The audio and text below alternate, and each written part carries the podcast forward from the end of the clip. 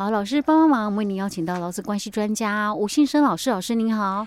嘉惠你好，听众朋友大家好。好，老师，我们今天继续来谈有关于这个资遣的问题啊。我们之前其实讲了蛮多的，就是呃，比如说大量解雇啊，哈，还有就是说呃，如果不是大量解雇的话，资遣的话，它应该要有什么样的一些条件哈？不是说你一说要资遣就能资遣。当然，我们有谈到一些可能就是如果企业的做法它比较聪明的话，可能会用一些方式来资遣劳工，也是有可能存在的啦。嗯，好，对。那如果真的万一面临，就是很多劳工朋友面临不了说可能被之前的命运的时候，我们还该去需要知道哪些事啊？哦，接着我们就来谈哈，因为假如是必须面对的嘛，哦，嗯、那当然我们就要看资遣费这个算法哦，哦。你总要知道自己可以领多少钱，啊。对对对，没错哦。那当然还有一种比较特殊的情况，就是有些人哦，可能他们。来到事业单位的时间是比较早的啊，那因为我们的老基法七十三年有啊，但刚开始的时候，不是所有的事业单位哦都有适用老机法啊，它是阶段性的哦。那一直到了大概八十七年左右哦，我们才有扩大适用劳基法到服务业哦，所以。可能有些劳工啊，哦，我我讲说，可能八十年左右就到公司上班了，嗯、可是因为可能当时的服务单位啦，嗯、哦，他不适用劳基法，是到了之后，嗯、哦，他才有适用劳基法，嗯、哦，所以就会存在，就是说，哎，那我之前的年资怎么办？嗯，啊，因为毕竟嘛，我八十年就来，可能公司到八十七年才适用劳基法，嗯、哦，那适用劳基法之后，可能到了九十四年，我也选择劳退薪制，啊、哦，所以它就会有三段式的一个算法喽，哦、因为毕竟。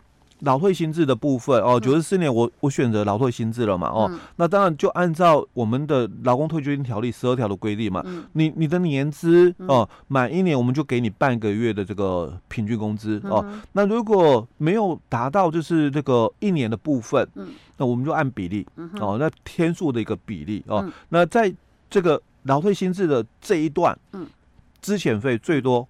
就六个月，六个月，哎，再增加也没有。哦。就我可能这个新制的年资哦，我有十五年哦，那除以二嘛，因为一年就半个月哦，那除以除以二应该是七点五哦，可是因为最多就六个月是。哦，所以再多也没有了，就六个月哦。好，那因为我更早就来了哦，所以我可能还有劳基法的哦。那我们劳基法的一个年资哦，他就讲，那你满这个。一年的部分哦，我们就给这个一个月的这个平均工资哦。那如果不到一年的部分呢？哦，不到一年一样按比例哦。可是它这里有规定，就是比例的部分不到一个月的部分哦，以一个月计。我以为说不到一年算一年，那 还真不错。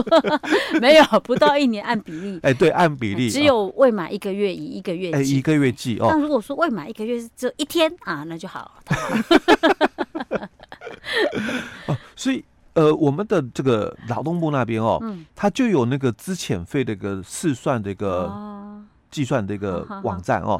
那所以常常会有，就是说，哎，我我如果按法规这样算法哦，嗯，那跟我去劳动部那个网站哦试算出来的金额哦不一样啊，哎，常常都不一样。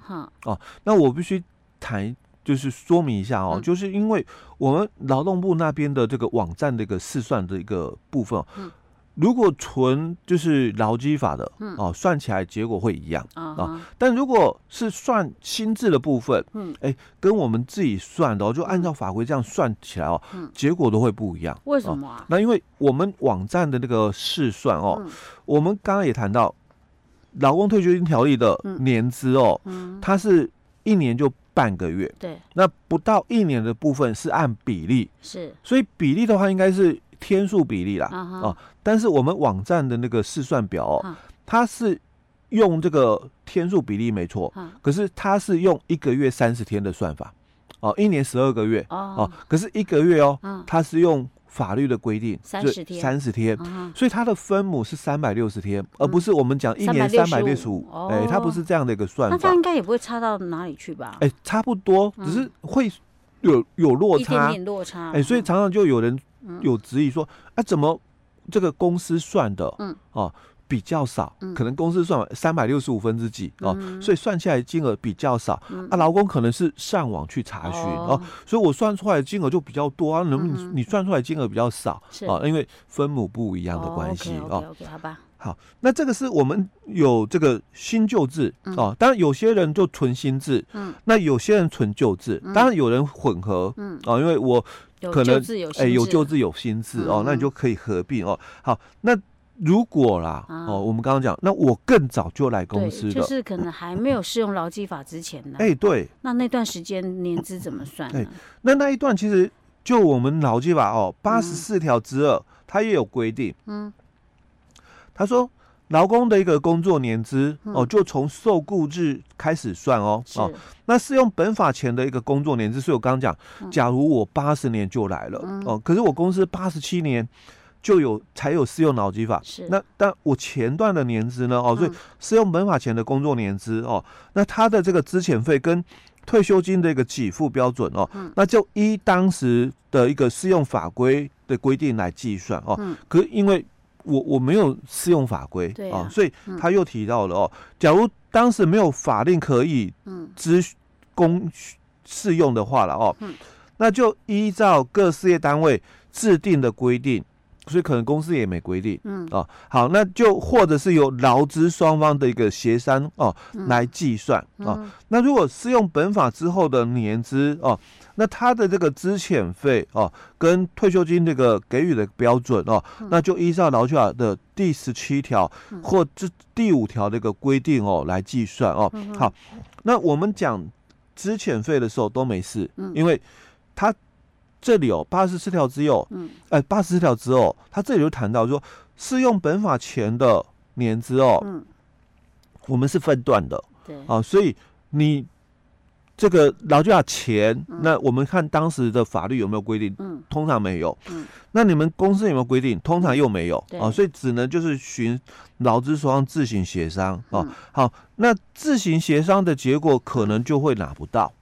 对啊，哎，有可能啊，哦，因为所以公司不给你，你也没辙，哎，没辙，因为没有法源依据，哎，对，没有法源依据。可是那如果说公司好说给了，嗯，但是他说，那你那时候薪资比较低，那这一段我要用当时的薪资来算，这样也这样这样也没问题啊。这样没问题，因为没有一个就是说哦，约束的，他他连不给都行了，对对对，哦，好吧，哦，因为没有法院依据啦，可以要求哦。是，好，那之前的话比比较没什么争议性，因为你年资一年，你就是。一个月嘛，哦，所以之前的一个部分哦比较没有问题哦。可是如果是我，因为毕竟哦，我八十年就到了，哦，那到现在来讲哦，我应该是符合成就退休条件是。啊，所以这个退休的一个算法的话哦，就一个问题了。嗯，劳基法的规定，前面的十五年一年算两个月是啊，那十五年以后嘛，一年算一个月哦。好，所以。我我我的年资该从哪个时间点起算？是用脑机法吗？嗯，还是说我八十年来，所以应该从八十年起算？嗯，哦，但是我们回到法规来看哦，八十四条之二讲得很清楚，嗯，年资的起算点，嗯，受雇日是啊，所以你你必须从受雇日开始起算了啊。好，那受雇日起算，那就问题又出现了，嗯，所以。八十年到八十七年嘛，嗯、这一段哦，嗯，差不多有七年的时间。是，那那我七年可能因为没有法律规定嘛，嗯、哦，公司也没有规定哦，那劳资双方自行协商、嗯、哦。好，那之后我适用劳基法了，嗯，所以十五年哦，嗯，十五年。你就被占了七年，哎，就被占掉七年，你只剩下后面的这个八年，嗯，那这个八年的部分，一年两个基数，你不可以从。